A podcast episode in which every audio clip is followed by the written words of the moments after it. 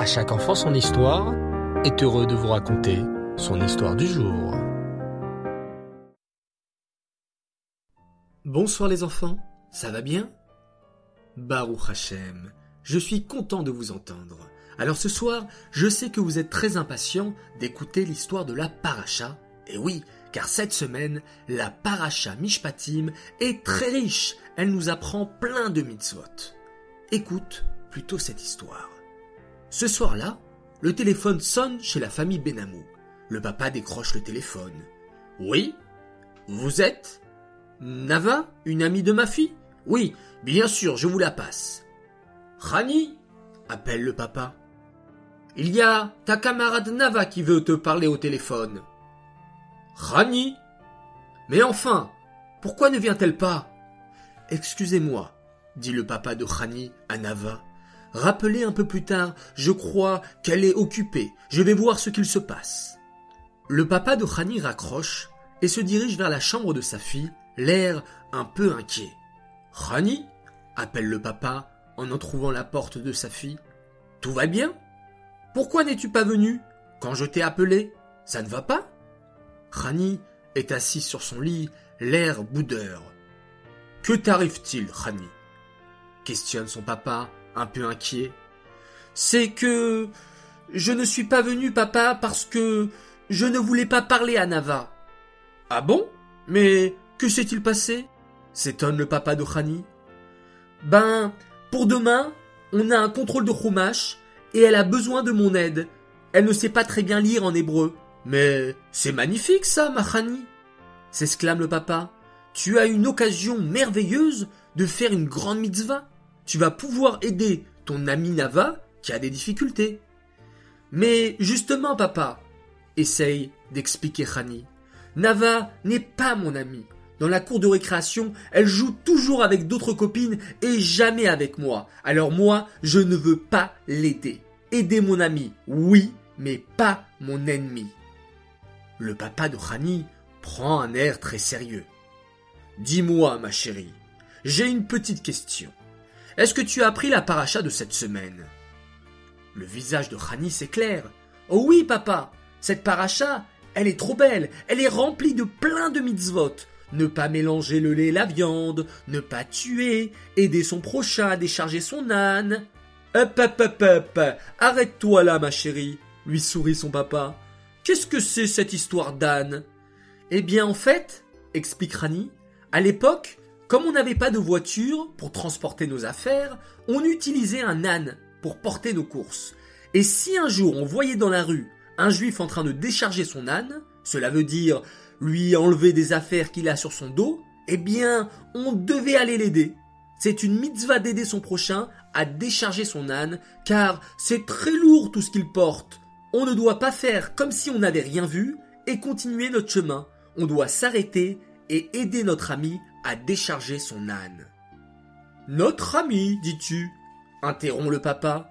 Et si c'est l'âne de quelqu'un que tu n'aimes pas, que dois-tu faire? Euh, réfléchit Rani.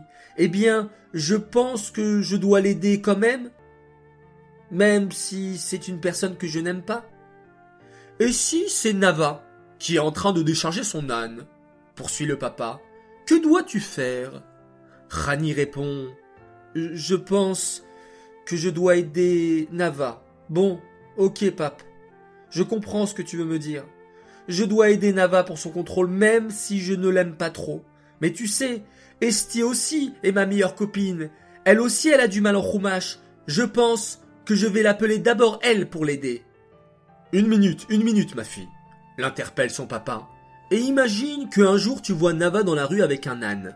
Et elle est en train de se fatiguer à décharger son âne. Et tout à coup, tu vois au même moment Esti, ta meilleure amie. Elle aussi avec un âne, et qui est en train de le décharger. Oh là là s'exclame Rani. C'est sûr que je vais aider ma copine Esti en premier. Eh non, ma fille, sourit son papa. C'est ça que je voulais t'apprendre. La Torah nous dit que si on voit en même temps mon ami et mon ennemi qui ont besoin d'aide, je dois aider en premier la personne que je n'aime pas. Ah bon? S'écrie Rani. Mais je ne comprends rien. C'est normal que je veuille aider mon ami en premier. Rani, ma chérie, explique son papa. Hachem veut de tout son cœur que nous soyons des juifs forts. Et tu sais qui est un juif fort? Pas quelqu'un qui a des gros muscles. Un juif fort, c'est quelqu'un qui gagne son Yetzerara. Toi, ton Yetzerara te dit Allez, va aider ta meilleure amie. Laisse tomber l'autre, elle est méchante de toute façon. Eh bien toi, quand tu n'écoutes pas ton Yetzerara, tu montres que tu es la plus forte. Je comprends ce que tu veux me dire, papa, réfléchit Rani. Aider son ami, c'est facile, puisqu'on l'aime, ça nous fait plaisir, mais c'est plus difficile d'être gentil avec quelqu'un qu'on n'aime pas. Alors c'est pour ça que la Torah nous demande de faire un effort et d'aider en premier ceux qu'on n'aime pas trop. Bravo Khani chéri, je suis fier de toi. Alors, qui vas-tu appeler en premier Nava ou Esti? Nava, papa, j'ai compris, dit Khani en attrapant le téléphone. Papa sort de la chambre de Khani pour la laisser discuter tranquillement.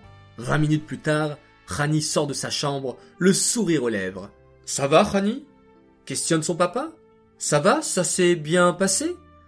Oh oui, grave, papa. Tu sais, je me suis trompé sur Nava. Je la trouvais méchante et orgueilleuse. Mais en fait, en discutant avec elle, j'ai remarqué que c'était une fille très sympa.